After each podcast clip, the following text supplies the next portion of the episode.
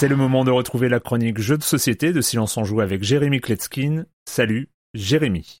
Salut Erwan, alors tu dois t'en douter, il y a plein de catégories de jeux de plateau. Les jeux de stratégie, les jeux de lettres, les jeux de hasard, les jeux d'adresse, les jeux de programmation, les jeux coopératifs, il y a les Ameritrash et les Eurogames, et il y en a plein d'autres, mais il y en a une que j'ai découvert récemment, enfin j'ai compris que c'était une catégorie. Bah oui, parce qu'à partir du moment où il y a un certain nombre de jeux qui ont le même point commun, il est légitime d'en faire une catégorie. Et donc aujourd'hui on va parler du dernier né de cette catégorie des jeux de cartes d'oiseaux perchés sur les fils électriques. L'an dernier j'avais chroniqué ici même un jeu de collection qui s'appelait Q-Bird, puis aussi euh, What's un jeu de mémoire tactique très sympa. Et aujourd'hui, je vais vous parler de Papageno. Et c'est, je crois, la première fois que je parle ici d'une boîte aussi petite. Elle se glisse sans problème dans la poche arrière. Alors, qu'est-ce qu'on peut dire de Papageno, à part le fait qu'il s'agit encore d'un énième jeu d'oiseaux perchés sur des fils électriques? Bien, déjà qu'il s'agit d'un jeu de cartes assez traditionnel euh, dans sa mécanique. Chaque joueur reçoit face cachée 6 cartes devant lui, deux lignes de 3. chacun à leur tour, ils vont piocher une carte et choisir de la poser devant eux ou de la défausser. Les cartes oiseaux sont numérotées de 1 à 9 et comme les illustrations nous font très bien comprendre, plus le nombre est élevé et plus l'oiseau est lourd, il est gras. Il pèse, comme le but du jeu c'est de finir la partie avec euh, la nuée d'oiseaux, la volée d'oiseaux la plus légère possible, c'est-à-dire que la somme de ces six cartes doit être la plus basse possible, alors il faudra se débarrasser des oiseaux les plus encombrants. Autre originalité de ce jeu, les cartes qui ont la même valeur et qui sont disposées l'une au-dessus de l'autre s'annulent, quelle que soit leur valeur. Il y a aussi des cartes spéciales comme la carte capture qui permet de choper un oiseau chez un adversaire. Elle a une valeur de 10, tout comme la carte flûte de pan qui a l'air un petit peu encombrante. Si on